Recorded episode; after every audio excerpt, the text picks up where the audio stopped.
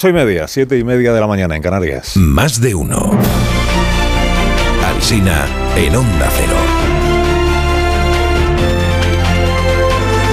Dirección de sonido, Fran Montes.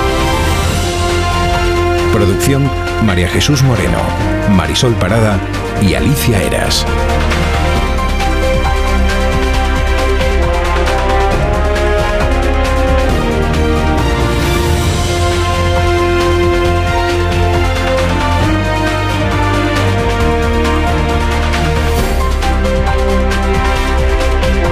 Hasta las 12 y 20, aquí estamos en todas las emisoras de Onda Cero, contándoles cómo está empezando la mañana a partir de las 12 y 20, la programación local y regional como, como cada día. Jesucristo ha dejado de ser negro en Barcelona, en la, en la catedral.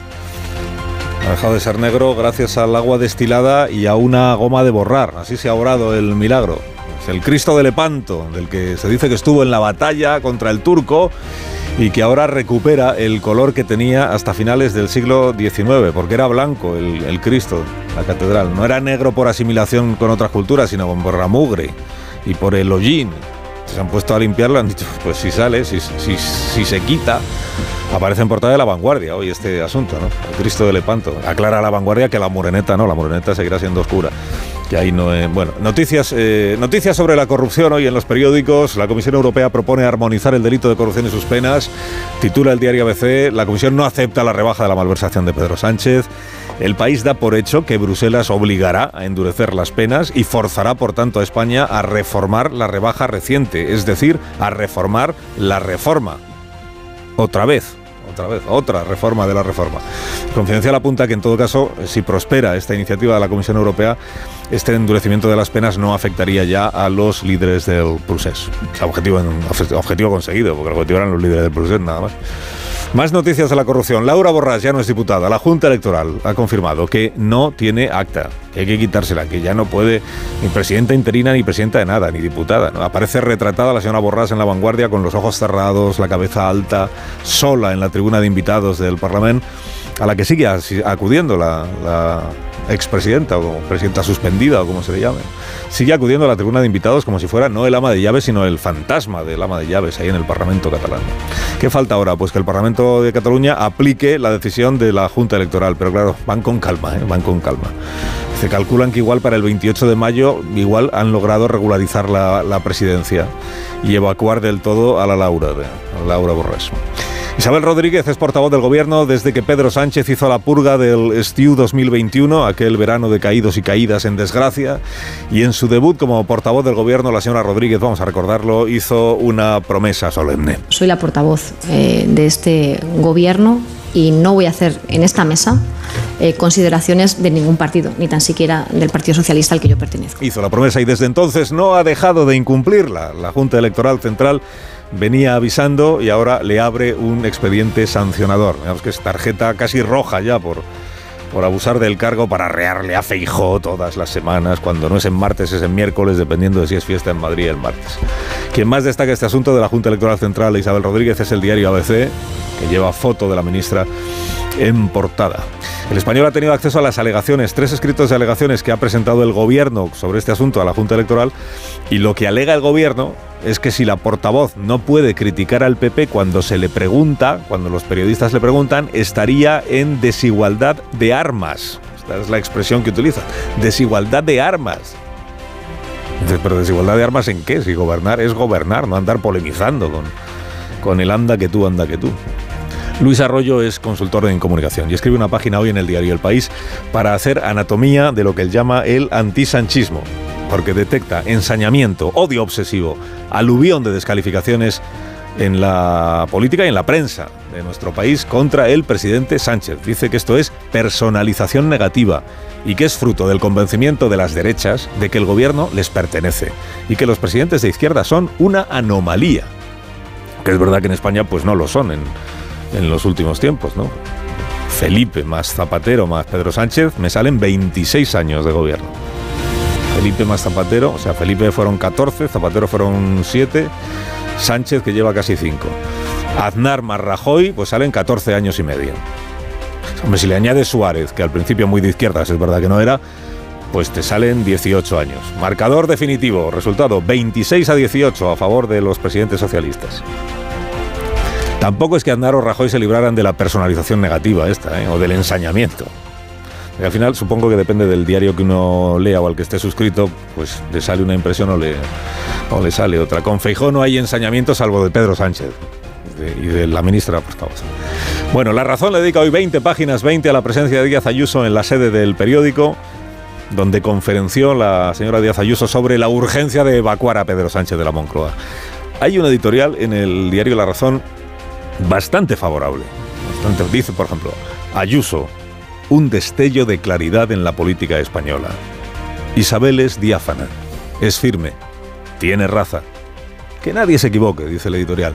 Su proyección irradia con fuerza en los cuatro puntos cardinales. Ya les dije que era un poco favorable. Eh, por cierto, el 15 de marzo eh, fue Bolaños quien estuvo en la Casa de la Razón pronunciando una conferencia, sin ánimo de azuzar yo aquí ninguna competición entre Ayuso y Bolaños, ¿eh? pero en aquella ocasión fueron 13 las páginas que le dedicó el, periódico de Paco Maruenda. Fueron 13. O sea, marcador 20 a 13 a favor de Díaz Ayuso, el número de páginas. Número de páginas. En el mundo también abren con esto del, ayusismo encantado de conocerse. No es el título del diario El Mundo. ¿eh? El título es una frase entrecomillada y atribuida al Partido Popular, así en general, que dice: Le paramos los pies al gobierno. A la gente le gusta. Hay que leer la crónica esta del mundo imaginando al equipo de Ayuso de fondo coreando, coreando el oe, oe, oe. Dice la crónica, dice, Isabel va disparada hacia la mayoría absoluta, porque no se deja avasallar. Luego el mundo le dedica una página a Feijó, y a, que pretende llenar la Plaza de Toros de Valencia, digo, no vaya a parecer, no vaya a parecer que ya la presidenta es ella en lugar del, del partido, digo. A Gustavo Petro, a Gustavo Petro, a Gustavo Petro lo han visto apocalíptico varios periodos, es el presidente de Colombia al que el frac le cae como un yugo, ya, ya sabes, por eso no se, lo, no se lo pone. Como un yugo español, por supuesto. Bueno, dijo ayer Gustavo Petro en uno de sus discursos. Ya no hay tiempo para más, o cambiamos o nos extinguimos. Se refiere al cambio climático, claro. O cambiamos o nos extinguimos, él eligió cambiar y por eso el país declara, eh, el país destaca esta frase de una entrevista que le ha hecho la directora del país a Gustavo Petro. Dice el presidente de Colombia, el cambio es más difícil de lo que pensábamos que no hay gobernante debutante que no llegue a esta misma conclusión, Petro. El cambio era más difícil de lo que decíamos. Le pregunta en la entrevista a Pepa Bueno por Ucrania al presidente colombiano y sale por peteneras. Para no decir ni media palabra crítica sobre Rusia. Dice que claro, que si Estados Unidos también invadió Panamá, o sea, otras invasiones ha habido, que si Europa también ha invadido, dice Pepa, bueno, pero Europa no invadió a nadie. Dice pues sí, sí, sí, Europa también, escudándose en la OTAN, invadió Libia, por ejemplo. Y le insiste Pepa Bueno, dice, pero bueno, pero hablemos de, Rusia y de Ucrania. Hablemos de Rusia y de Ucrania. Me parece que no quiere. Hablemos de Ucrania. Y entonces llega la clave, dice Petro. Esta guerra se acaba si dejamos de ver Ucrania como terreno de la OTAN. Que ahí ya no hay equidistancia. Ahí ya a Putin ni lo nombra en, la entrevista. No hay equidistancia. Ahí eh, a favor de. Bueno, hoy que salen los datos del paro, el gobierno volverá a subrayar que cada vez hay menos temporalidad en el sector privado, se entiende, porque el público es otra cosa, dice hoy ABC. El ministro Escriba pide permiso a Montero para fichar interinos sin aprobar la oposición. Argumento del ministro, pues que es urgente tener más gente trabajando en la seguridad social para paliar el colapso que sufre. O sea, una especie de temporeros administrativos, podríamos decir. Trabajo de temporada en la seguridad social. Datos que aporta en su información Susana Ucela y dice, en 10 años la plantilla de la seguridad social ha pasado de 36.000 a 26.000 personas. Su edad media es de 60 años. La tasa de temporalidad es del 12%, cuando a Bruselas se le prometió que sería de un 8%. Conclusión, que al gobierno se le da mejor predicar cómo deben contratar los demás que dar trigo cuando el contratador, el contratador es, es él. Hace año y medio, seis menores violaron a una niña de 11 años en Badalona. Los agresores están en libertad, son menores. Sus familias se niegan a que reciban tratamiento psicológico porque entienden que no lo necesitan. Declara el concejal de Derechos Sociales de Badalona. Estos menores son difícilmente reconducibles. Bueno, la noticia que cuenta hoy La Vanguardia es que la familia de la menor violada abandona Badalona y se va a vivir a otro sitio para evitar las amenazas y el acoso, es decir, la revictimización de la víctima y del hermano de la víctima, que acuérdese que por haberlo contado en su día también fue. Bueno, y termino con Rosa Belmonte y Emilia Landaluce, que han escrito una novela, no se lo hemos contado todavía, ¿cómo es posible? La novela que se llama La mala víctima. Protagonista, una redactora de sucesos de nombre Socorro. Bueno, entrevistan a las autoras hoy en varios diarios hablan a dos voces de la novela y también del periodismo. Y con esto que dicen ellas sobre el periodismo termino. Dicen Rosa Belmonte y Emilia Landaluce. Dicen que los periodistas nos vendemos por dinero. Pero ni a eso llegamos. En realidad nos vendemos por informaciones que muchas veces son informaciones interesadas. Si el comisario Villarejo nos hubiera elegido a nosotras para sus filtraciones, sospechamos que habríamos vendido nuestras almas como cualquier otro.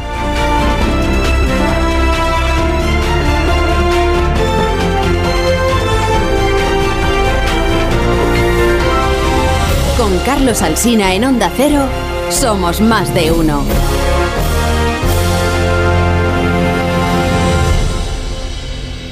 Aquí amamos los placeres sencillos, como disfrutar de un buen paseo o, de una charla ¿eh? entre amigos, en la terraza al sol, por ejemplo.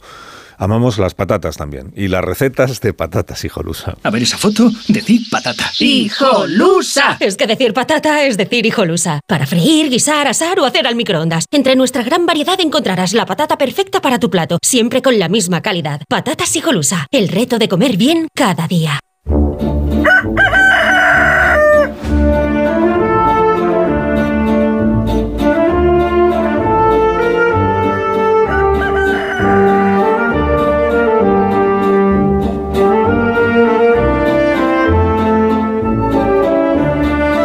El gallo La Torre, como cada mañana a esta misma hora. Rafa, buenos días. Hola, buenos días, Carlos Alsina. Yo también veo una frase de un periodista, ya verás. Eh, ahora te la cuento. A esta hora tan temprana me pregunto qué apasionante debate ocupará hoy a la población española. Quizás si es más correcto asumir el ceremonial francés y colocar al, ¿cómo se llama? al anfitrión en la, cabeza de, la cabecera de la mesa, la colocación de los cubiertos en la mesa, o si el smoking es vestimenta semiformal de noche. Es que ahora nos estamos especializando en cuestiones de protocolo, igual que en su día lo hicimos en hipoteca subprime, riesgo país, otras sutilezas de la economía financiera. Ahí viene la frase. Ayer Ignacio Rodríguez Burgos me recordó esta cosa tan buena de Indro Montanelli. El periodista es un océano de sabiduría de un centímetro de profundidad. La cuestión es que a una cena de gala se va, según dicta el ceremonial, con chaque o frac o traje regional del país. Pero Gustavo Petro se puso ayer muy coqueto y decidió ir como le dio la gana. Esa es la verdadera élite. Esa es la demostración de poderío. Saltarte el código de vestimenta y que nadie te diga nada. Y fíjate si hace falta poderío que ayer solo lo pudo hacer una persona, que es Gustavo Petro. Es que encima, después de permitirse semejante alarde, quiso ponerse al leccionador y dijo que el frac era antidemocrático y elitista. No, mire, Vestirse como requiere cada situación no es cosa de ricos, más bien ocurre lo contrario. Son los ricos los que pueden ir hechos un asco por la vida, que no digo que fuera el caso, sin que nadie les diga nada. El resto suelen atenerse a los códigos de vestimenta, que además tienen la virtud de eliminar cualquier distinción de procedencia. concluye la torre, concluye. concluyo que Petro no fue el primero en dejar de ir en frac a una cena de gala en su honor, pero sí fue el más osado porque quiso convertirlo en un acto de rebeldía. En realidad lo que hizo fue poner en evidencia a su mujer, que cada uno de sus complementos costaba mucho más que lo que cuesta alquilar un pero bueno, en fin, estas cosas de la política. Muy bien, pues que tengas un día estupendo. Te escuchamos a las 7 eh, de la tarde en La Brújula y gracias por madrugar con nosotros. Es mi trabajo.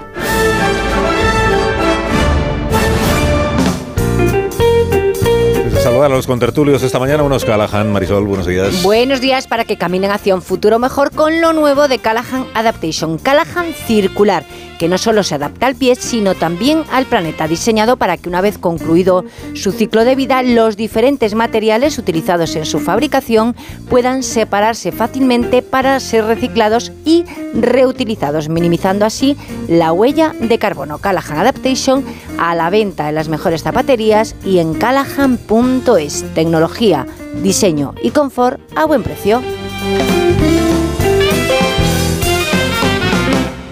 En tertulia nos acompaña Pilar Gómez. Hola, buenos días. Hola, buenos días. También Casimiro García Vadillo. Hola, Casimiro. Buenos, días. Tony Bolaño. Buenos días, Tony. Muy buen día. Muy buen día. Eh, Marta García ayer, buenos días también para ti. buenos días, Carlos. Llamón Rubén, buenos días. ¿Qué tal, Carlos? Eh, pues, pues muy bien. Que yo no, es por insistir en lo del protocolo que decía ahora Rafa La Torre, lo de Petro anoche, sin el frac, pero esto demuestra que el protocolo no es una ley de hierro que no admita excepciones. El señor Petro no cumplió con el protocolo, pero no hubo ningún escándalo en el Palacio Real. Ya, dije ayer que tuvo suerte de que la la jefa de protocolo de la Comunidad de Madrid no se ocupa de la cena de gala del Palacio Real, porque si no, cena en caballeriza, Gustavo Petro y él solo, por no ponerse el frac. Bueno, esto demuestra que se, a veces se pueden hacer excepciones. usted no, usted viene de acompañante, bueno, ya, pues es un ministro. Pero pues no quiero yo reabrir este, este debate. que sé que no os interesa. Sí que quiere, sí que quiere. sé que, nos interesa. Que tengo otras cuestiones eh, que son de la actualidad inmediata del, del día de ayer, que estas sí quiero someterlas a vuestra consideración. Eh, Junta Electoral Central, que es noticia por dos cuestiones en el día de ayer.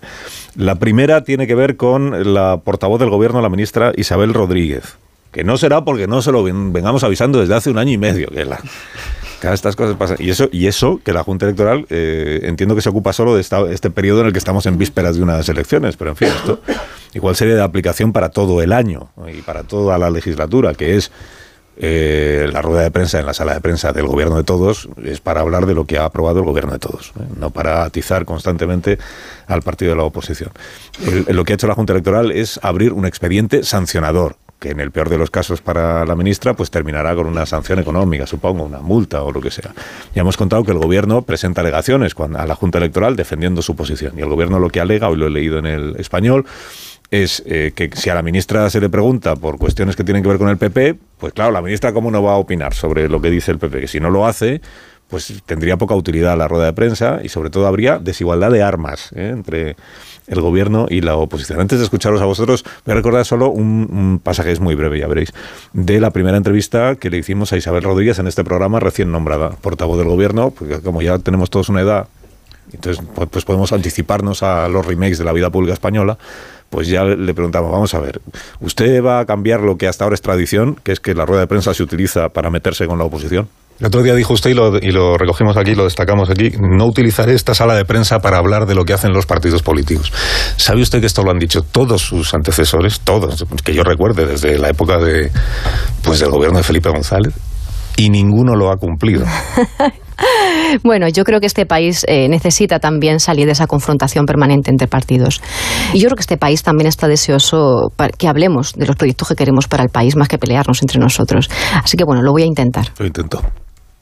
Intentó, pero no pudo. No, pues no pudo. Pues no pudo. Bueno, relevancia que le dais a este primer asunto que os planteo, Junta Electoral Central, expediente sancionador a la ministra portavoz por incurrir, digamos, en esto que es como una especie de abuso de posición que es eh, dedicar la rueda de prensa de la Moncloa a lo que no está pensado que se dedique. Bueno, yo, creo que pues mm, cuando escuchamos a la ministra decir eso, mm, pues todos pensamos otro más, otra más, que promete algo que no va a cumplir, porque al final hoy todos empiezan con buena voluntad, pero cuando hay unas elecciones cerca, cuando hay un debate político muy intenso, pues eh, el ardor de esa batalla le lleva a, perder la perspectiva. Oye, estás en la rueda de prensa del Consejo de Ministros, igualdad de armas. Oye, el PSOE hace ruedas de prensa todas las semanas, igual que el PP, y ahí el PSOE puede decir lo que quiera de lo que dice Feijó, de lo que dice Ayuso, lo que sea. Pero la tentación de mm, zumbarle al partido de la oposición cuando tienes a 20 o 30 mm, periodistas, cámaras de televisión, pues está ahí y a mí me parece pues que, está muy mal. O sea, y, y además eh, hay algunas personas que, bueno, dicen, mira, este, no tiene remedio, pero eh, Isabel Rodríguez, la verdad es que empezó con muy buen pie y yo creo que la voluntad era sincera, pero en, los, las últimas semanas las ruedas de prensa del Consejo de Ministros son como si se dieran en Ferraz. O sea, es una cosa tremenda de pegarle al PP, a Feijó, sobre todo a Feijó, que ya no les falta ningún descalificativo que aplicarle. ¿no? Entonces yo creo que, bueno, esto servirá de algo, esta, este caponcillo que le da la Junta Electoral Central. Pues no, porque al final es una cosa tan leve que lo importante sigue siendo la batalla. O sea, que una más, que, qué pena, Isabel Rodríguez que hayas caído como todos, como todos tus antecesores. Es una falta táctica lo que hace Isabel Rodríguez y, lo sabe, sabe que va a ser sancionada, pero eh, merece más la pena el, mensaje. Además, eh, no es esto de no es que me preguntan los periodistas, pero si sale totalmente orquestado. Eligen eh, el ministro que acompaña, aunque a veces no tenga o sí tenga que ver con el ramo, como veíamos con el solo si así depende. El día que luego Yolanda Díaz hace su presentación en la moción de censura de su candidatura, hacen que vaya Yolanda Díaz eh, al Consejo de Ministros, es decir, es algo muchísimo más orquestado, por no decir cuando eh, se les vieron aquel documento que llevaban donde ponían las líneas contra Fijo, que lo llevaban al Consejo de, Ministros también. Entonces, bueno, pues eh, es parte de, la batalla política. nosotros lo tenemos que lamentar, pero como decía Casimiro, más allá de lamentarlo, pues no va a cambiar absolutamente nada porque se usa como el atril de, de un mitin. Se ha usado siempre, no solo este gobierno, y, ellos lo, lo, van a seguir haciendo y bueno, pues la voluntad al principio está muy bien y son conscientes de que ahora la Junta Electoral no va a ser ni al primero ni al último al que le sancione, falta táctica. Bueno, eh, ¿Opinión más? Eh, paso palabra. Paso palabra. Anota para luego también esto pasa. no, no, para luego no, para luego la voy a coger. ¿Puedo, opinar de, sobre Tony en concreto? No, Tony va a hablar de Laura Borrás, pues no quiere este turno. Ahí estamos, muy bien, muy bien, Rubén, muy bien. pero Tony nunca ha renunciado a un turno para tener otro y hablar de Laura Siempre Borrás. Hay una primera Siempre ha conseguido hablar de Laura Borrás en cualquier circunstancia. Claro, lo que más me intriga es esto de Tony. Pues Laura Borrás entonces, que es el segundo asunto de la Oye, rebote, rebote. Me pido la palabra, por alusiones. Segundo asunto de la Junta Electoral Central, que es que, también en esto ya la Junta viene diciendo, vamos a ver, que, ya lo he dicho unas cuantas veces, que es, eh, Laura Borras está, ya fue juzgada, ya está condenada por un asunto que, que ella no quiere llamar corrupción porque ya lo llama represión y persecución, lo que usted quiera, pero es un delito de, corrupción y que lleva aparejado, además de la pena de prisión, eh, la inhabilitación. Ella dice que es que lo tiene recurrido, que no es sentencia firme ya, pero la inhabilitación sí que, sí que tiene que materializarse ya. Inhabilitación significa no solo que no puede seguir ejerciendo la presidencia del Parlamento de Cataluña, es que no puede seguir siendo diputada en el Parlamento catalán. La Junta Electoral Central ya le ha dicho al Parlamento de Cataluña, a la mesa, se lo dijo ayer, oiga, me proceda a aplicar, es que, que ya no hay más plazo que cumplir. Por tanto, retíresele el acta a esta señora. Pero los grupos parlamentarios, que son los que gobiernan la mesa del Parlamento, tiene que llevar a la práctica esa decisión y, todavía no lo ha hecho, todavía no lo ha hecho. Entonces la cuestión es, ¿a qué está esperando Bolaño? ¿A qué está esperando la mesa del Parlamento de Cataluña para, para decirle a la señora Borras, oiga, por aquí ya no venga más, salvo como invitada? Bueno, eh, hoy hay pleno del Parlamento de Cataluña y según el reglamento el cambio de presidente se tiene que hacer en un pleno. Eh, no va a ser hoy. No va a ser hoy por una razón política. Eh, fíjate, Carlos, que ayer el PSC intentó cambiar el reglamento para conseguir, eh, digamos, un cambio casi automático si lo piden dos partidos o una mm, cuarta parte de un tercio del, Parlamento catalán. Eh, fue rechazada con los votos independentistas, con lo cual movimientos por el ámbito político no va a haber, porque a Esquerra le tiemblan las piernas, es el partido al que mejor le tiemblan las piernas cuando hay una crisis con en el independentismo. La CUP juega a atizar la situación porque ya le va bien y Junts per Cataluña lo va, la va a presentar como una gran baza electoral. A ver qué hace el señor Trías, que dice que él no es eh, de este grupo, pero bueno, al final va a hacer lo que diga el grupo. Pero la noticia creo que está, Carlos, en que hoy Laura Borrás va a presentar un recurso, otro más, al Tribunal Supremo, con lo cual va a intentar eh, mm, dilatar todavía más la decisión del Parlamento en el fondo los grupos independentistas, esto es la gran excusa para dejar que pase el tiempo, pero eh, según me he podido saber, el secretario general del Parlamento, que es el que tiene que ejecutar la orden de retirarle el acta de diputada, ha dicho que ni hablar. ¿Eh? porque los anteriores eh, secretarios generales recibieron querellas de los, de los afectados, el caso de Torra y el caso de Lluvillal, diputado de la, de la CUP, y este dice que la JEX lo tiene que ordenar por escrito o ser publicado en algún boletín oficial del Estado. Con lo cual, el serial continúa. ¿Algún comentario más queréis hacer? Tienen que pasar la palabra. Ahora les toca a ellos. No, no, no, una, cosa breve que yo creo que nos, da pie a hablar de otro asunto también. Pues es eh, los privilegios con los que se mueven los políticos eh, ante delitos que deberían ser, mm, mm, bueno, en este caso es que eh, hemos pasado por todas las fases condena del Tribunal Superior de Justicia de Cataluña, recurso al Supremo, Supremo, en la Junta Electoral Central y Laura Borrás sigue ahí. Es decir, pero bueno, eh, ¿esto, esto qué es? O sea... Porque Jus no va a presentar ningún candidato que sería lo que desbloquearía la cosa. Claro, Si, si, mm, siempre las triquiñuelas están ahí, pero, están, pero son triquiñuelas que protegen a una clase política que luego dice, bueno, la justicia tiene que ser igual para todos. Hombre, no. Pues ojalá fuera igual para todos, porque lo que estamos viendo aquí es una sobreprotección contra una persona que es que ha sido condenada por delitos graves de corrupción, entre otros por malversación y por falsedad en documento público, y ahí la tenemos.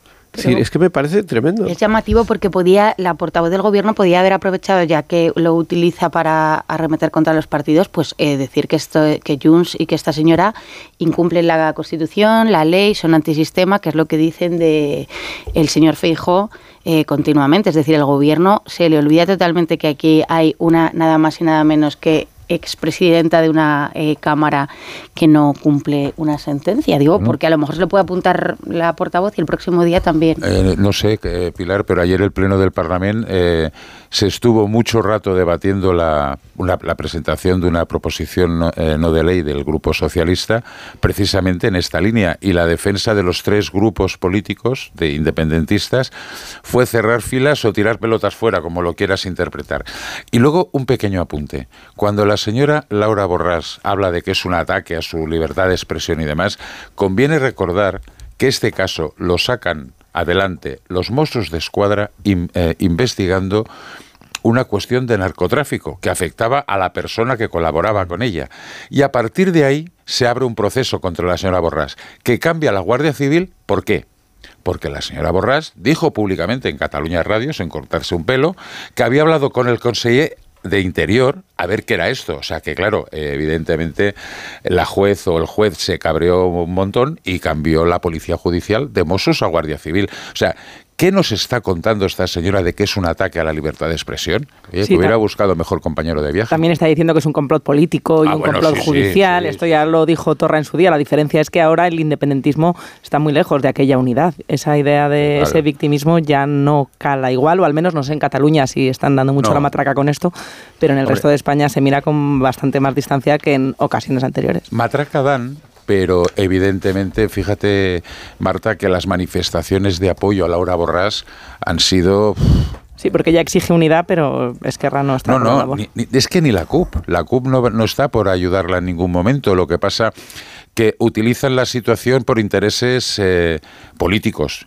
Y Esquerra Republicana, que las encuestas le están dando que va a recibir un capón serio en las municipales en este tema está intentando marear la perdiz, pero yo creo que el solo el marear la perdiz les perjudica más. Porque, claro, eh, ¿qué es lo que tendría que hacer Esquerra Republicana? O pactar con los socialistas la nueva presidencia del Parlamento. Eh, vive Dios, eso es el gran, el gran mal del, del mundo. Bueno, pues eh, así estamos. Y lo peor de todo, que la institución, el Parlamento de Cataluña, lleva más de seis meses sin sin presidente. Ayer me decía un diputado de Junts, me decía, hombre, ¿y qué más da tres semanas más? Si mm. este es el nivel de debate sobre las instituciones, no, no sé yo. Bueno, está ya enlazando Tony turnos de palabra eh, uno tras otro, así que voy a hacer una pausa. Hice, una pasapalabra, ahora recupero. Voy a hacer una pausa. Eh, enseguida llegamos a las 9 de la mañana, eh, luego contaremos los datos del paro y de la afiliación a la seguridad social. Si queréis hablaremos un poco de la vida laboral española, ¿eh? que es interesante. Y oye, si estáis empeñados en seguir hablando de lo del 2 de mayo, del protocolo, de Bolaños, de Ayuso, de quién ha ganado, de que si me avasalla, de que si frena, de que si esto es muy bueno para Ayuso, muy malo para Bolaños y muy malo para Feijó, que lean el artículo de Rubén Amón en el Seré yo quien nos impida hablar de quien nos impida hablar de ello. Que, que escuchen este programa y escuchen a Amón en este programa. Ahora seguimos. Más de uno en Onda Cero. Carlos Alsina.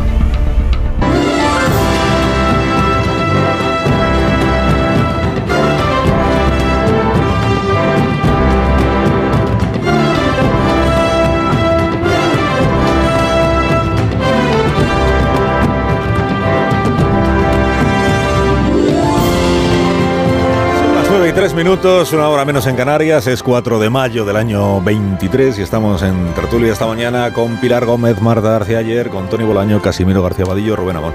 Y de la mano de Randstad Research, que es el Centro de Estudios y Análisis sobre el Mercado de Trabajo y los Recursos Humanos, vamos a contarles la información sobre el mercado de trabajo en nuestro país porque acaban de difundir el Ministerio de Trabajo y el de la Seguridad Social las afiliaciones y el número de parados, de paro registrado en España, o sea, los datos sobre el paro y el empleo en el mes que hemos dejado atrás. Eh, Ignacio Rodríguez Burgos, buenos días. Hola, muy buenos días. Pues mira, decirte que en abril el paro descendió en 73.890 personas, el paro registrado en las oficinas públicas se sitúa en los 2.788.370 desempleados. Este es el nivel más bajo en abril desde 2008. En los últimos 12 meses el paro ha bajado en España en 234.000 personas. El desempleo desciende especialmente en el sector servicios, con 52.216 personas menos en el paro. Es la consecuencia de la recuperación, de la fuerte recuperación que está viviendo el sector turístico, de una buena Semana Santa en lo que se refiere a ocupación y hostelería. También baja en industria, en agricultura y en construcción, entre 4.000 y 5.000 personas menos en el paro. Y baja, y esto es significativo, baja el paro en el colectivo sin empleo anterior, con casi 8.000 desempleados menos.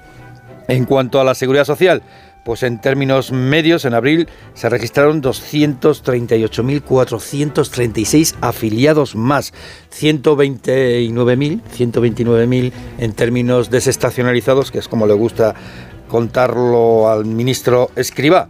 En cualquiera de las dos formas, en cualquiera de los dos casos, ya sea en términos medios o en términos desestacionalizados, es el mayor aumento de ocupación en un mes de abril de toda la historia y el segundo en términos absolutos. La Seguridad Social cuenta con 20.615.000 afiliados, que es la cifra más alta de toda la serie, y en los cuatro primeros meses, pues la afiliación ha crecido en 420.000 personas, es decir, Nadia Calviño tenía buena información, hmm. no iba descaminada.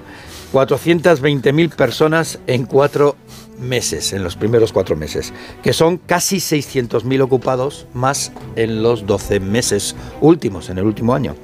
Y en cuanto a la contratación, pues deciros que ha habido 1.157.000 contratos, de los cuales 530.000 son indefinidos y el resto temporales. Y el paro cae en todas las comunidades autónomas, especialmente en Andalucía y en Cataluña. Pues eh, dirá usted que ha caído la Semana Santa en el mes de abril, sí, sí, ya, lo, hemos eh, señalado, pero vamos, que los datos son los que son. Mes de abril, 74.000 eh, parados menos, casi. Por eso digo lo, de, lo del año. Y el récord del segundo mejor dato absoluto en afiliaciones en un mes en toda la, en toda la historia desde que se, tienen datos. O sea que... Solamente en junio del 2005 fue un mejor mes que en este mes de abril. La verdad es que es un mes eh, realmente excepcional en cuanto a lo que es el registro del paro y la afiliación a la seguridad social.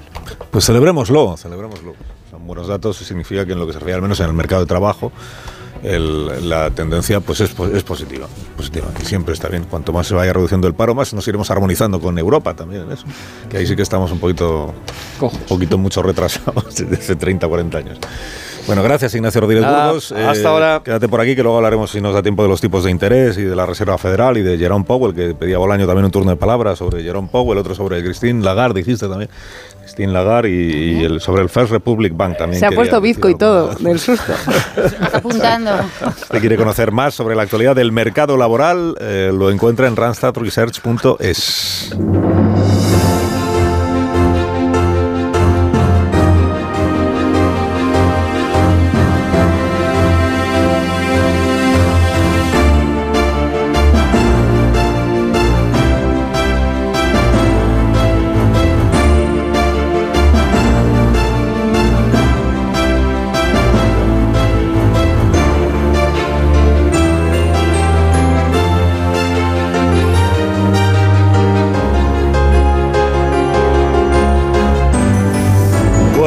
queréis hablar de, Díaz Ayuso y de si va disparada hacia la mayoría absoluta, como dicen hoy fuentes del PP en el diario El Mundo, en un ambiente pues de una, notable euforia en el Partido Popular de Madrid y en el equipo más inmediato de la presidenta madrileña, que es donde se llama Ocupa al ministro Bolaños y dice que se autoinvitó y estas cosas que hemos escuchado en los últimos días. La presidenta de la Comunidad de Madrid eh, estuvo ayer por la tarde en la redacción del diario La Razón, en la casa del diario La Razón y pronunció una conferencia y luego respondió a preguntas de los periodistas. una, una de las preguntas que le hizo Santi González, el director de Antena 3 Noticias, eh, fue sobre el asunto de la fiesta del 2 de mayo, lo que él llamó el roce protocolario.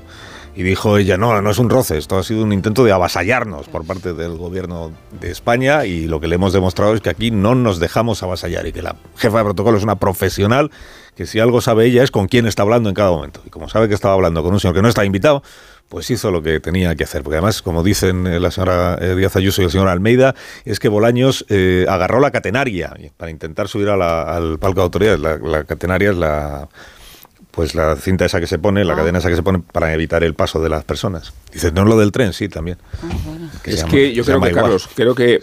Bueno, entonces Ayuso va disparado hacia la mayoría absoluta, ha sido un éxito absoluto desde el punto de vista electoral, este enfrentamiento con, con Bolaños, tiembla Feijó. Creo que tiene que tener mucho cuidado con su umbral y con sus expectativas, porque si, no consigue la mayoría absoluta, igual se considera un fracaso. De tanto apostar por el resultado extremo, eh, se puede quedar fuera de él no digo porque vaya a perder las elecciones ni deje de gobernar, sino porque se va a relativizar mucho esta euforia un poco propagandística que la está izando igual más lejos de lo que la demoscopia o, las elecciones luego demuestran. Y creo que de tanto exagerarse Ayuso se está disminuyendo a Núñez Fijo. Y igual no es el momento de disputar el liderazgo del Partido Popular porque no hay tiempo para hacerlo las elecciones generales suceden solo unos meses después de las autonómicas, pero hay dentro del movimiento ayusista una falta de consideración y de respeto al jefe de filas, eh, y no solo en los corrillos más allegados, sino en esta idea de propagar que Feijo todavía es la derecha inmadura y cobarde y que es necesario empezar a alimentar a la verdadera aspirante a la Moncloa, sobre todo si en el umbral de las elecciones de diciembre no consigue Núñez Fijo el asalto. Por eso creo que se puede hablar de falta de lealtad dentro del, Partido Popular ayusista hacia la figura de Fijo y por eso me parece que de todo el revuelo del 2 de mayo sí que prevalecía esta idea de observar a Fijo como si fuera una figura secundaria. Ella es la reina y Fijo no se sabe quién era ni siquiera líder de la oposición, porque para líder esa de la oposición ella misma, ¿no? Eh, no me parece inteligente por parte de Moncloa exagerar el duelo porque creo que le beneficia mucho más a Ayuso que a nadie, pero sí me parece descriptivo de cómo ella sí se expone como la verdadera antagonista de Sánchez y no hace otra cosa que repetirlo en cada una de sus expresiones y manifestaciones. Sí, pero hay otro perdedor en, el espectáculo lamentable que vimos ayer, además del buen gusto y la cordialidad, la hospitalidad, salió perdiendo, también sale perdiendo Vox. Es que ya ni nos acordamos del papel que juega aquí. Queda totalmente eclipsado y para las elecciones de Madrid para esa mayoría absoluta es eh, capitalizar los votos de Vox, que en Madrid estaba fuerte, pero que poco a poco se va desdibujando porque ya ocupa ella ese espacio eh, pues, pues más eh, chusco, no me sale otra palabra, o al que le guste plantar cara también, también en las formas al gobierno como vimos, pues ya no le hace falta recurrir al partido de Abascal porque tiene Ayuso siendo más, más de Vox que Vox. La mayoría de, Ayuso absoluta, que, ahora sí le dan sus encuestas y que em, el, el, miedo está en que hay que votar con los alcaldes, no como se votó hace dos años, y hay alcaldes socialistas que se iban a aguantar y ahí la duda está si alguien que fue capaz de meter una papeleta votando al PSOE antiguamente eh, Ayuso cuando no había que votar al alcalde, si lo haría ahora. No está tanto el cálculo de, Vox, sino la clave de que Ayuso tenga una mayoría es si Podemos entrar o no, aunque lo veamos, es por el reparto de, los escaños. Em, Vox en el Ayuntamiento de Madrid sí estaba más fuerte. Vox en la Comunidad de Madrid eh, no iba a ser en absoluto determinante como ya no lo fue. Y ella sí que se juega esa, esa mayoría absoluta en cómo sea el reparto en la izquierda. Si entra Podemos eh, y em, va a tenerlo más complicado. Em, yo, creo que em, en cuanto a lo que decía Rubén de la idea de si estaba eclipsado o no Feijó, Feijó em, tuvo que vivir el papelón de su vida. Y si se conoce un poco a Feijó, Feijó es un poco rajoy en esto, se siente incómodo muy rápido. Y, de hecho eh, se sintió y, le incomodó, le incomodó la situación, porque Feijó es más de haber dicho, hombre, pues hay que dejar subir a al fin y al cabo es un em, ministro del gobierno. Eh, y decías tú, ¿los tiempos dejan que haya ese debate de, sucesión eh, en el PP? Bueno, los tiempos eh, no lo favorecen. Yo no creo que Ayuso tampoco vaya a dar ese salto. Ayuso sí es cierto que quiere consolidar su mayoría absoluta y considerarse como la gran baronesa frente a Juanma Moreno, que Juanma Moreno es el último que, que ha sellado esa mayoría.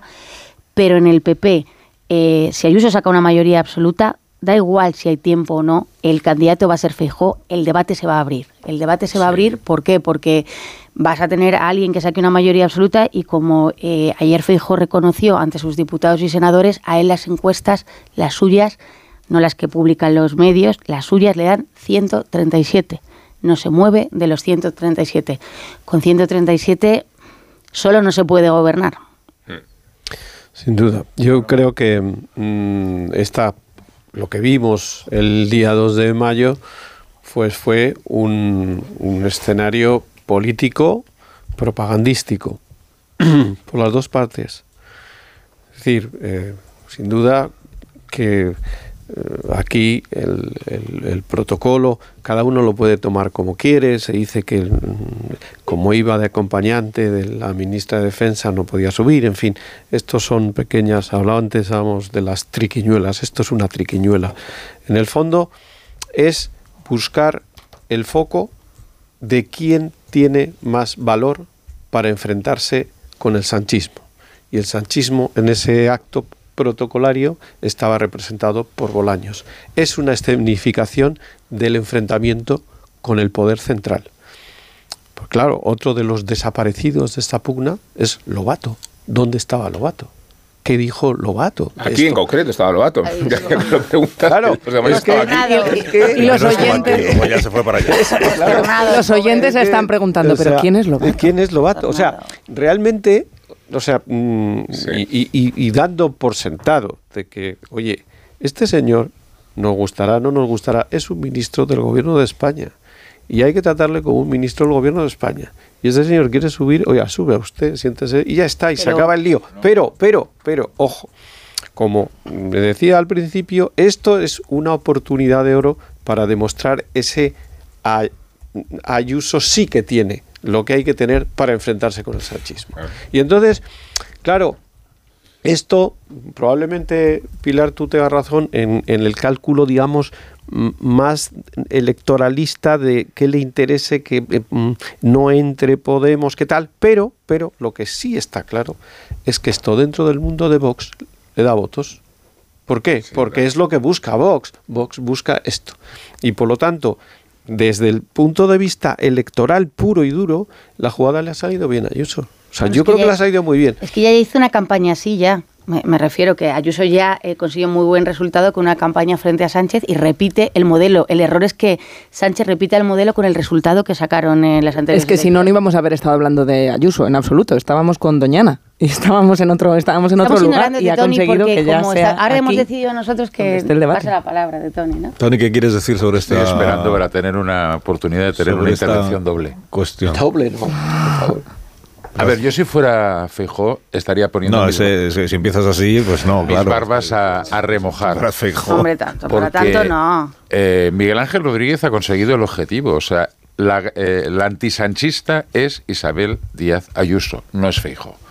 Y depende de lo que pase los resultados del 28M, Pilar, eh, siento llevarte la contraria, pero a, las generales queda un mundo, ya veremos cómo va, porque el 28M va a marcar un escenario, no sabemos cuál es. No será lo mismo recuperar ciertas plazas. A ver si no me estás llevando la contraria y no te has dado cuenta. Que no recuperar ciertas plazas, porque fijaros que en la rueda de prensa ayer del señor Bendodo, no, no te estoy haciendo. ¿Le estás llevando la contraria porque te está dando la razón o cómo? No, es que se dice, va a decir que, que Ayuso, que, que si va a haber debate de sucesión, no entiendo. Es lo que yo, no he dicho nada todavía. Ah, vale. Yo lo que voy a decir es que lo que dijo ayer el señor Elías Bendodo, yo si fuera el candidato del PP en Baleares, La Rioja, Aragón, Asturias y Navarra estaría jugando en arameo.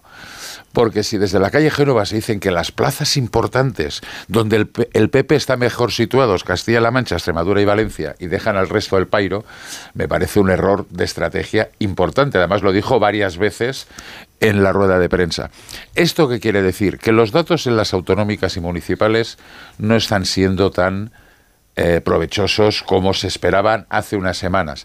Y claro, si a esto contraponemos que Ayuso tiene un gran resultado, que es verdad que cuidado con las expectativas, porque las expectativas las carga el diablo, si no llegas parece que hayas perdido cuando has ganado, pero eh, se la está jugando al todo o nada, pero si Ayuso saca la mayoría absoluta, cuidado, cuidado. Y el éxito es una amarga victoria, cuidado, o habremos un escenario importante.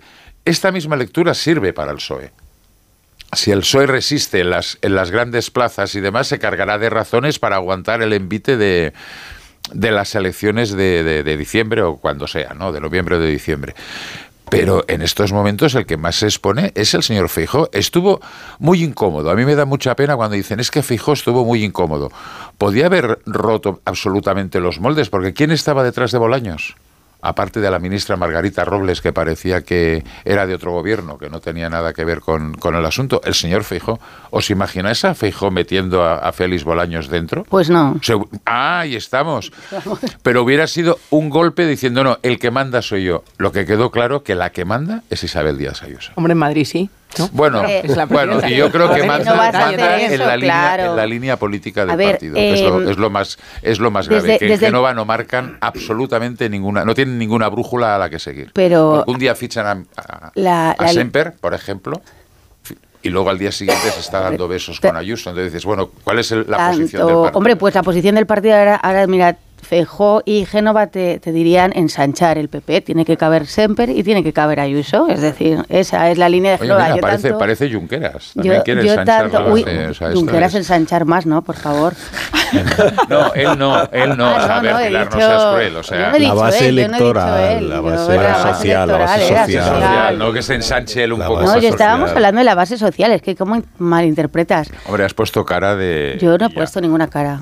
Estamos en la radio que no se ven las caras. Bueno, pero yo te denuncio públicamente. Bueno, entonces, ¿a qué conclusión eh, llegar? No, yo, eh, a ver, eh, la línea no se la marca, yo creo, Ayuso a Feijó. La, cosa está, es verdad, Ayuso tiene un protagonismo que va a, explotar porque necesita esa mayoría, pero Feijó sí es cierto que en esto es un poco como hizo Rajoy con Esperanza Aguirre un día, sabe que de la ola de Ayuso puede ayudarle a, a llegar a Moncloa. Es verdad que Fijó necesita subir de esos 30 137 que reconoció ayer a sus senadores y diputados que le da las encuestas. 137 es para ponerse nervioso y de hecho en, el PP eh, algunos lo están y en este caso Andar bastante, porque Andar dice, hombre, la mayoría suficiente, 137 no son, algo nos está fallando. Pero claro, si Vox sigue en un 14%, solo hay que echar las cuentas. Es muy complicado que, el PP suba. Con esos números, eh, Ayuso, eh, si saca una mayoría absoluta, por supuesto que va a ser un referente,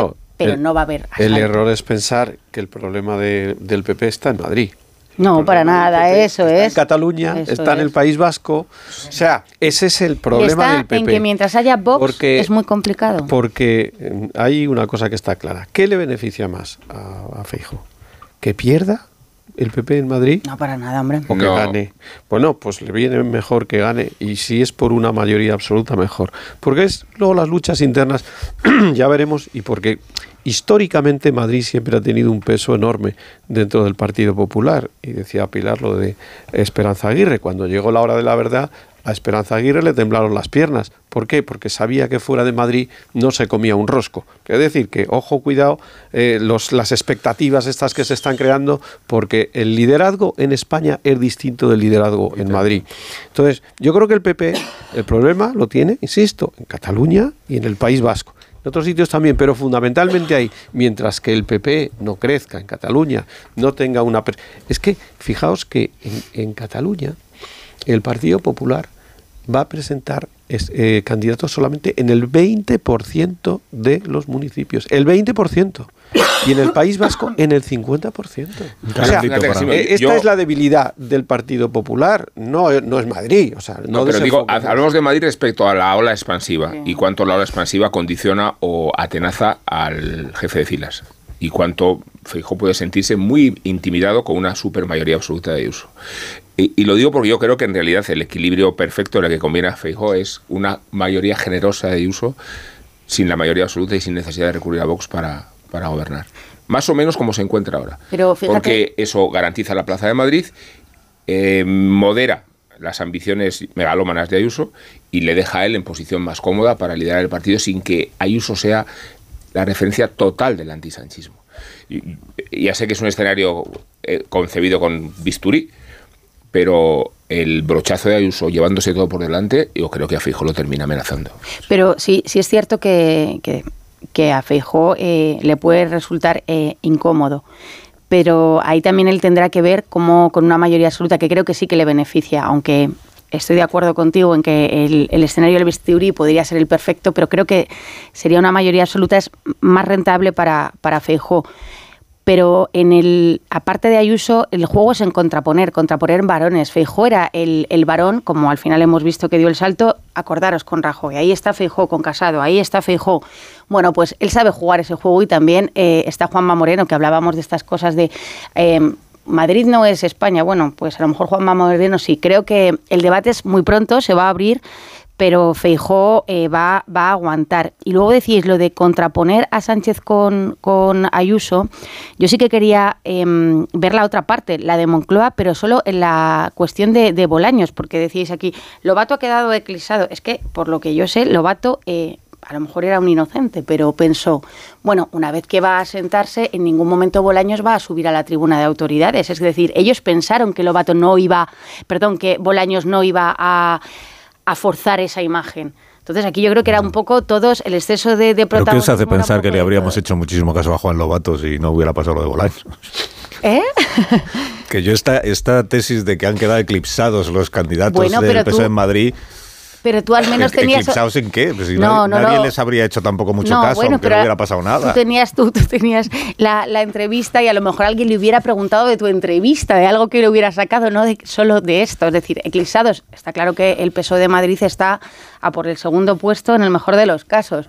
Pero el PSOE de Madrid... La cosa es que Juan Lobato hubiera dicho, a ver, el jefe de la oposición en la Comunidad de Madrid soy yo. Entonces igual en el palco de autoridades debería estar yo en lugar de Feijó que es el jefe de la oposición en España, pero no en la No, pero si Bolaños no hubiera subido al, escenario, la noticia hubiera sido que no ha subido a la tribuna. O sea que el foco estaba puesto en esa en esa sí, en Bolaños estaba puesto. En esa disputa, hiciera lo que hiciera el otro. Eh, tendría que haber hecho, dicho que la jefa de la oposición es la señora Mónica García que es el segundo partido. O sea, ahí sí que hubiera habido un debate, ciertamente, pero insisto, no es el protocolo, es la política. Y es verdad que el PSOE de Madrid y el PSOE en el Ayuntamiento de Madrid están noqueados, ya lo estaban antes de empezar, pero la cosa va a más, porque claro, es el escenario peor. O sea, la señora Ayuso está planteando las elecciones como si fueran unas elecciones nacionales. Es una moción de censura a Sánchez y ella es la alternativa. Y entonces, claro, el, Partido Socialista en Madrid, y hay voces que empiezan a decir, madre mía, ¿dónde estamos? Eh, están ahí lanzadas. Pero Casimiro ha planteado un tema que tiene toda la razón, pero las cosas de la política, Casimiro.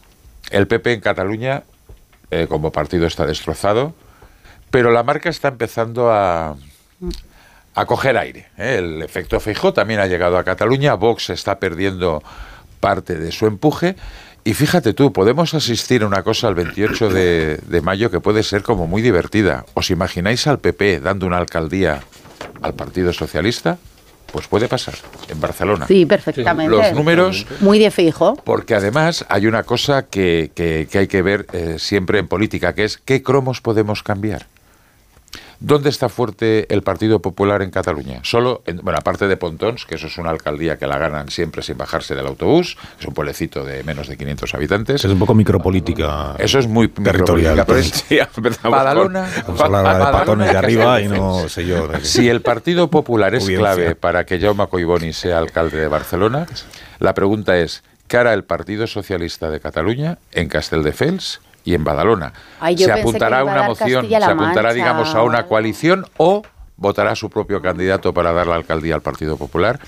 En Castelldefels lo había difícil, pero en Badalona todo es posible en domingo. Pensé que, pensé que era cambio de Colbón y García Paje o algo así un poco más, ¿no? Porque... El PSC fuera de, No, digo, el Ayuntamiento de, Barcelona, cambio de Castilla-La Mancha, de Extremadura, pero claro, Castelldefels. Pues perdona, para el PP allí es fundamental. a todos los oyentes Para allí el Partido Popular Castelldefels y Badalona es fundamental. No, Badalona sí, Badalona. Badalona, bueno, cuidado, si veis los carteles de Xavi García Albiol, os reto, eh, os invito a una cena si encontráis las siglas PP en algún cartel. Pero además en Castilla-La Mancha hay, poco que en Castilla-La Mancha hay poco que negociar, ¿no? En Castilla-La Mancha o saca María Sota García Paje. No, bueno, si no o suman el PP y Vox. De verdad, ah, de verdad Pilar, dices en serio, dices en serio para dejar de presidente García Paje. Poner en cuestión la alcaldía de Barcelona con lo de Castilla-La Mancha y, y lo de Castilla-La Mancha también te digo que el señor Paje con ciertos candidatos, digamos, alternativos lo tiene un poco más fácil que otros. ¿Qué quieres decir? ¿Que el candidato del PP es como Juan Lobato en Madrid, que no le conoce Más nadie? o menos, sí. Ah, pues, se pues sí, se pues- llama Paco Núñez. Ah, se llama. Ah, vale. Pues dilo así, No. hombre, igual en la tierra sí es más Claro, conocido. hombre.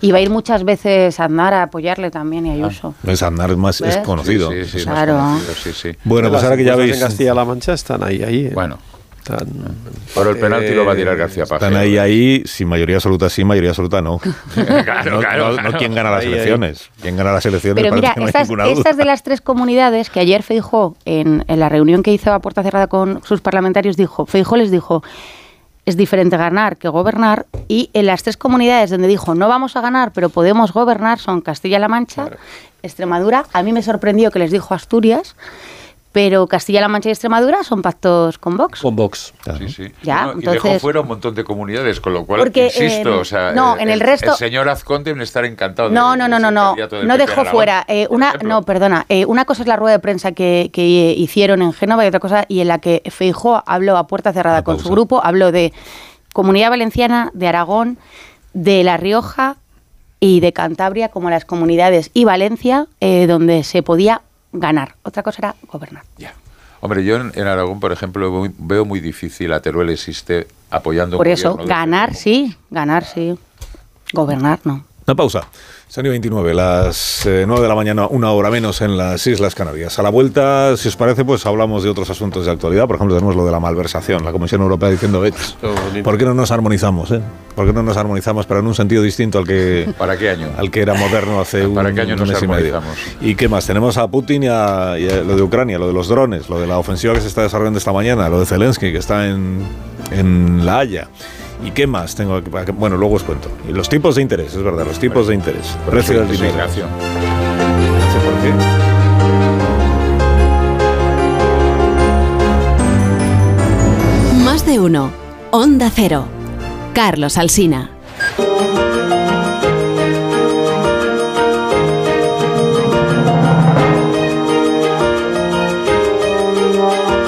Más de uno.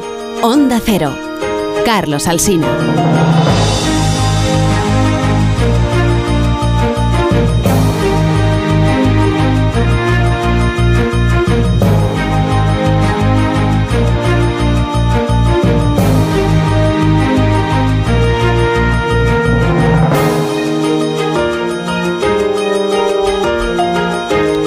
25 a las 10 de la mañana, una hora antes en las Islas Canarias. Ayer la vicepresidenta de la Comisión Europea, porque todo el mundo conoce a la presidenta, pero hay una vicepresidenta. Todo el mundo dice, no, la señora von der Leyen. Hay una vicepresidenta que se llama, con tertulio, se llama... Vicepresidenta. No os lanzáis. Se llama Vera Jourova. Jourova, vicepresidenta de la Comisión Europea. Y ayer eh, fue ella quien comparó la corrupción con un cáncer. Compararía la corrupción con un cáncer que necesita mucha prevención, pero a veces la prevención falla y necesita el tratamiento adecuado. Desafortunadamente no tenemos una pastilla mágica contra la corrupción, pero tenemos que hacer más porque la corrupción está matando nuestra democracia y está matando la confianza de la gente en las instituciones democráticas. Aquí está la Comisión Europea que agarra, la Comisión Europea tan mencionada en los últimos tiempos en el debate político doméstico en España. La Comisión dice, la Comisión hace, la Comisión. La Comisión eh, agarra la bandera de la lucha contra la corrupción y hace esta propuesta que se traduciría en una directiva con el objetivo de armonizar, homologar o como se unificar la manera en la que los 27 estados de la Unión Europea combaten la corrupción. ¿Cómo? Pues yendo a una tipificación, a una definición de lo que es la corrupción y la malversación común en todos los códigos penales de la Unión Europea y con castigos también eh, iguales en todos los países de la Unión, lo cual seguramente facilitaría mucho aquello de, de que mm, los belgas, por ejemplo, no se entregasen a la gente que estaba perseguida por o acusada de corrupción en España, que no pudieran estar diciendo es que no es exactamente lo que pone nuestro Código Penal. Bueno, esta es la propuesta que lanza la Comisión, que tiene eh, una derivada doméstica española, que es y esto coincide con lo que el Gobierno de España impulsó en el Parlamento para cambiar el Código Penal respecto del castigo de la corrupción hace solo unos meses. Pues la interpretación general es que no parece, que no parece porque la Comisión Europea en ningún momento habla de distinguir al corrupto que se lucra del que no se lucra, o sea, del que se lleva el dinero a casa, del que utiliza el dinero para un fin ilícito. ¿no? En la comparecencia de ayer, además de la vicepresidenta, cuyo nombre ya hemos aprendido todos, Jourova. exactamente, compareció el señor Borrell, que es español y socialista, y formó parte del gobierno de Pedro Sánchez en una etapa anterior. Y respaldó esta propuesta que se hizo ayer y además él añadió que es que hay que demostrar con esta propuesta, que recuerdo incluye un incremento de las penas en comparación con las que hay en España para algunas clases de malversación, hay que demostrar así la voluntad real de luchar contra la corrupción. Decía el señor Borrell en su comparecencia de ayer. Uh, este paquete de medidas muestra que tenemos determinación para luchar contra la corrupción, en casa y fuera, en todo el mundo. Y mandamos un mensaje muy claro, no vamos a tolerar la corrupción en ninguna de sus formas. Naturalmente hay unos plazos para que esto, bueno, primero hay que ver si acaba, en qué acaba y qué plazos se, se aplican.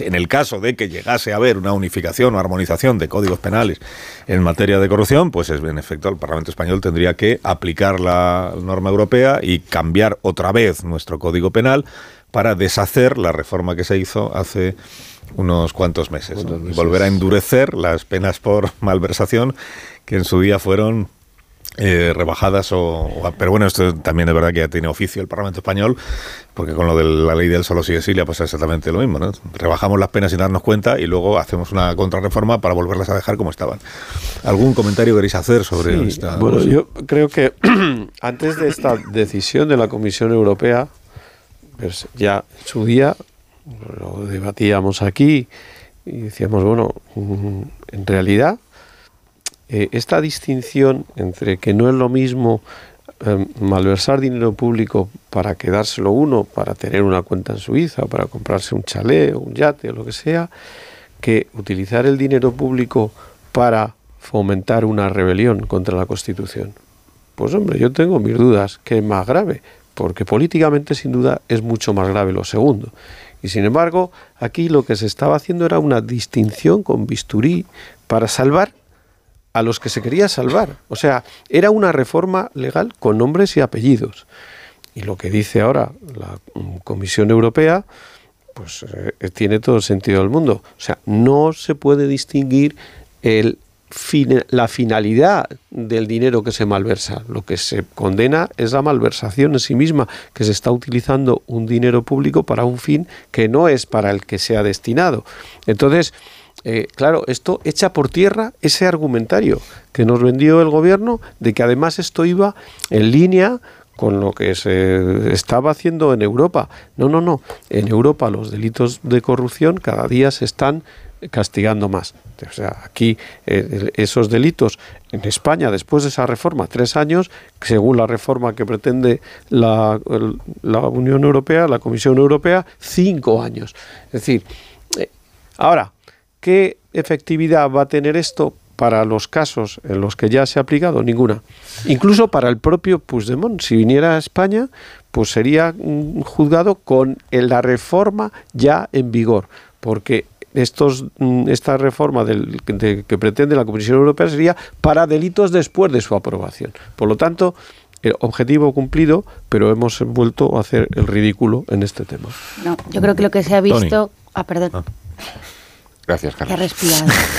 eh, vamos a ver, o sea, eh, estamos eh, ante una propuesta de la Comisión, tiene que pasar por el Consejo, tiene que pasar por el Parlamento Europeo, esto va a dar más vueltas que Pachín, porque las diferencias entre las... Más vueltas que Pachín. Pachín, y no te metas, que si no te digo lo de los eh, caramelos de colores, ¿eh? O sea que... los pepinillos. Los pepinillos de colores, ¿eh? Muy bien, gracias por la Flipas pepinillos de colores. De colores. Alucinas, alucinas. Alucina, pero no, flipas, flipas, flipas también. Eso no existe, esa frase no existe. Céntrate en el argumento. Es que me están interrumpiendo porque dispersas constantemente. no, sé, no, sé, qué les pasa hoy.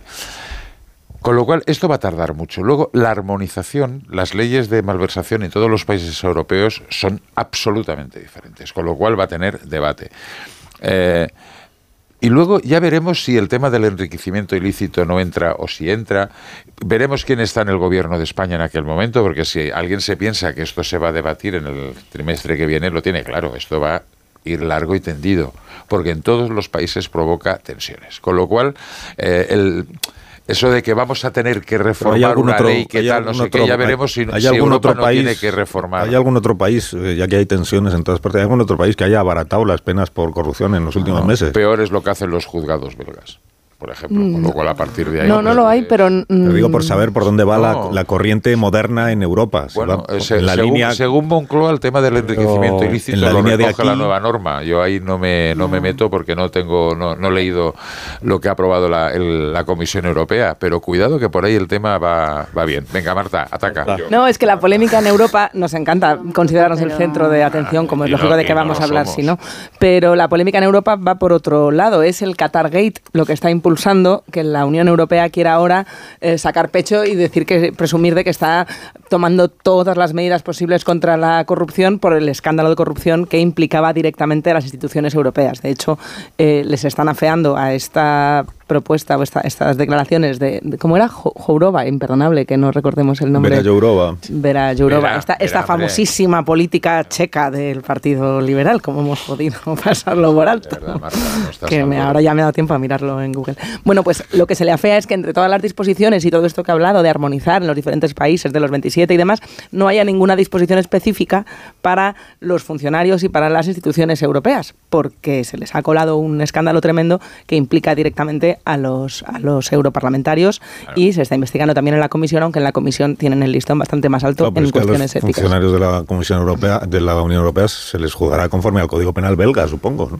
Claro, pero que las, el, debate europeo... no existe un Código Penal europeo. No, no, pero el debate en Europa era, más allá del soborno, que eso está bastante más armonizado, si los demás delitos que implican a la corrupción están suficientemente altos. Y claro, eh, bueno, tiene Europa también que hacérselo mirar a sí misma. La manera de que a los eh, empleados, funcionarios, cargos públicos de las instituciones europeas se les aplique el mismo castigo que se aplicaría si fueran funcionarios de cualquier otro país europeo es esta, que es unificar los códigos penales de los 27 países de la Unión, para que aquellos que trabajan en Bélgica, que es donde están las sedes centrales de, de las instituciones europeas, tengan el mismo castigo y el mismo delito que si trabajan en Madrid, que si trabajan en Barcelona, si trabajan... Con la complicación añadida de que los eurodiputados no, existe, eh, están aforados. Están aforados. Y esto es algo que tienen que revisar y aquí estaba el debate, el debate interno en las instituciones, el cómo hacemos para que esto no sea un canteo cuando llega Arabia Saudí el debate a no comprar... Ha sido por España, sino por el tema Bueno, que nos implica directamente y desacredita las tesis del gobierno es fundamental. No, esto lo hacen por España. No, no, no, no, no, no, hemos dicho nadie eso va para largo, ¿eh? No, no, no, no, hemos dicho. O sea, sí, pero que vaya para largo no significa que esté marcando un camino, que es que el contrario al que se marcó en España hace un sí, Yo digo, Tony, que no desacredite lo que quiere el gobierno bueno, y que deja, Digo que los tiros allí van por otro lado. Y que, y que deja en evidencia que lo que nos dijo el gobierno que se hacía para armonizar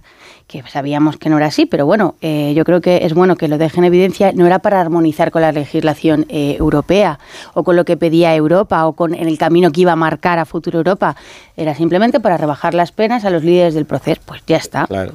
O sea, eh, si el argumento, Tony, es que esto va para largo, pues es un argumento bastante débil. Pero va para bien. Y que ya veremos cómo, y que ya veremos cómo acaba. Tiene que pasar todo un proceso y todos desde el punto de vista político tiene justificación el modificar el Código Penal exclusivamente para beneficiar a unos políticos. Ese es el tema, no si esto va a ir para largo, si no va a ir para largo y tal.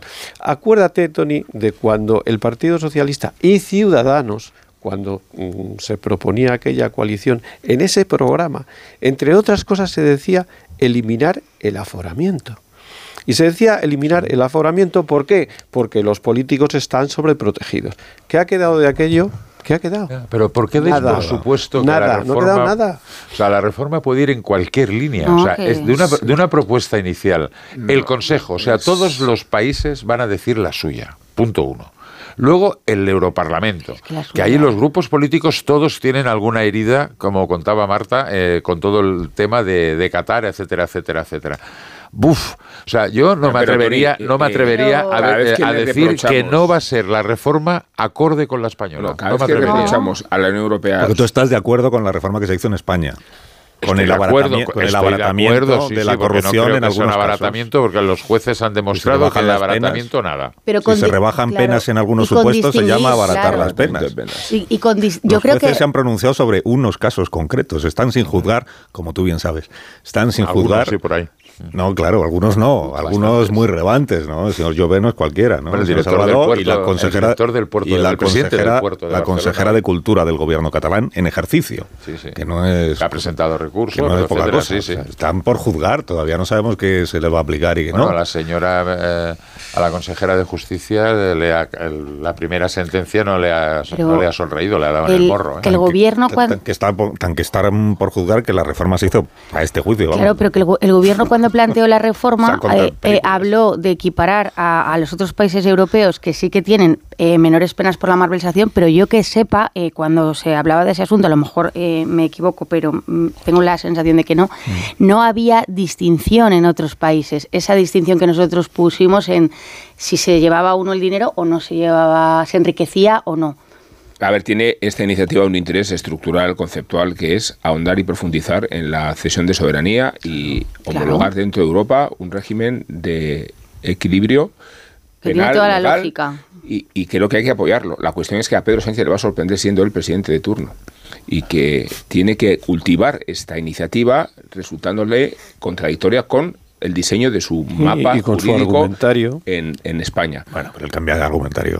Ya lo sabemos, pero no va a dejar de ser embarazoso ver otro viraje eh, sustancial que encima contradice la generosidad o la laxitud con que ha permitido la- los delitos de malversación en España y por los fines con los Pero que mañana vuelve a cambiar el Código Penal Y es el y como al reo siempre hay que juzgarle conforme al Código Penal más beneficioso que haya habido, pues se le aplica. Sí, el objetivo sí. ya está conseguido. Ahora ya puede volver a cambiar de postura cuando quiera. más, más Europa significa Pues más pausa. cooperación judicial y más cooperación de los sistemas legales de cada partido, digo, de cada gobierno. perdón. Una pausa, son menos 11 minutos las 10 de la mañana, una menos en Canarias. Ahora mismo rematamos la tertulia de hoy. Ya lo sabes. Más de uno en Onda Cero. Entonces, Ignacio Rodríguez Burgos, en fin, no es arriesgar demasiado decir que el Banco Central Europeo va a subir otra vez los tipos de interés, no medio punto, pero sí un, un cuartito, un vein- un 0,25. ¿no? Hay huelga de guionistas, pero el Ah. guion viene a decir que ya estaba escrito y entonces el guion viene a decir que sí, que va a subir entre el 0,25 o el 0,50. Los halcones están apretando fuerte para que sea duro el Banco Central Europeo para frenar de una vez por todas la inflación. En la eurozona la inflación está en el 7%, la general, la interanual, y en el 5,6% la inflación subyacente, que se ha moderado con fuerza en el último mes eh, debido a la caída de los precios de la energía respecto a hace un año, eh, que era el inicio de la guerra de Ucrania y cuando se disparó el gas, y también a una moderación en los alimentos, en los precios de los alimentos. Datos que hay que corroborar eh, con detalle eh, en los próximos días, porque sabemos solamente las cifras más generales, pero nos faltan los detalles y como siempre, como dicen los ingleses, el demonio se esconde en los detalles. Y hay que apuntar también algunas cosas que están pasando muy rápidamente. Por ejemplo, eh, viene en del Lagar y del Banco Central Europeo el petróleo, que está cayendo con fuerza y en los últimos días ha caído un 17%. Esto que en principio parece bueno porque eh, abarata todo lo que tiene que ver con los combustibles, pero la razón es porque China no, no tira como se pensaba. Y también hay dudas porque esa encuesta del propio Banco Central Europeo donde decía que hay un endurecimiento de la concesión de créditos muy por encima de lo que estaba previsto, de lo que habían pensado ellos mismos, que al fin y al cabo la subida de tipos de interés es para endurecer el crédito, pero es algo así como se nos ha ido un poquito la mano, ¿no? Pero bueno, ahí está la cuestión, veremos a ver si hay tregua o no. Yo creo que en Europa habrá que esperar al verano para que se insinúe esa pausa, como ayer en la Reserva Federal de los Estados Unidos, y ahora mismo pues el IBEX 35 espera a Lagar en rojo con una caída del 0,40% y el que más cae es AENA, que ayer se quedó desierta la subasta para sus tiendas libres de impuesto de los aeropuertos de Madrid y del Prat. Gracias, Ignacio. Hasta ahora. Que tengas buen día. ¿Quién indultas esta Pues mañana? con sarcasmo a Vladimir Putin y a la negaza que ha urdido el zar para sacudir a los ucranianos con otra represalia, atribuyéndoles esta vez la pretensión de asesinarlo con unos drones en el Kremlin. No estaba Putin en palacio y cuesta mucho trabajo creer que la seguridad del régimen haya dejado filtrar unos artefactos aéreos con la marca de Zelensky, aunque me parece justa y necesaria la oportunidad del magnicidio, matar a Putin. Tiene sentido plantearse la dimensión ética del debate y hasta sus razones culturales y filosóficas. Hizo de ellas acopio Juan de Mariana hace cuatro siglos en su ensayo sobre las obligaciones del monarca y sobre el escarmiento que merece su vida cuando abusa del poder y degenera en comportamientos criminales. Juan de Mariana era jesuita, conviene recordarlo, en detrimento del quinto mandamiento, pero las tablas de la ley no fueron obstáculos para que el pensador toledano aludiera a la excepcionalidad del tiranicidio. En la guerra está permitido matar, sucede cotidiana y hasta industrialmente, por esa razón no debería embarazarnos considerar la oportunidad y hasta la razón de un tiranicidio, no por escarmiento personal de Putin, sino por el sacrificio de quien ha establecido una relación patológica con sus compatriotas. Y también en recuerdo de una hermosa tradición local. Tiranizados murieron los zares Iván IV, Pedro III, Pablo I, Alejandro II a la Marisol Parada, unos Callahan para estas personas que se tienen que ir marchando. Para que caminen hacia un futuro mejor con lo nuevo de Callahan. Callahan circular, que no solo se adapta a pie, sino también al planeta, diseñado para que una vez concluido su ciclo de vida, los diferentes materiales utilizados en su fabricación puedan separarse fácilmente y puedan ser reciclados y reutilizados. Callahan Adaptation a la venta en las mejores zapaterías y en callahan.es. Tecnología diseño y confort a buen precio. Adiós Pilar Gómez, adiós Casimiro, adiós, Bolaño, adiós, Marta. Adiós, adiós. Adiós Amón, las noticias. Hasta mañana.